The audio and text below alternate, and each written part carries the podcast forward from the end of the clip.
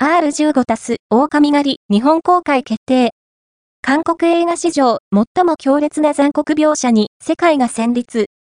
第47回トロント国際映画祭ミッドナイトマッドネス部門に正式出品され、他ジャンル映画祭を席巻したプロジェクトウルフハンティング A 大が狼狩りの放題で2023年4月7日金より新宿バルト級ほか全国公開が決定。強烈な残酷描写ゆえ本国では R18 タスに指定された本作がまさかの R15 タスで日本に上陸する。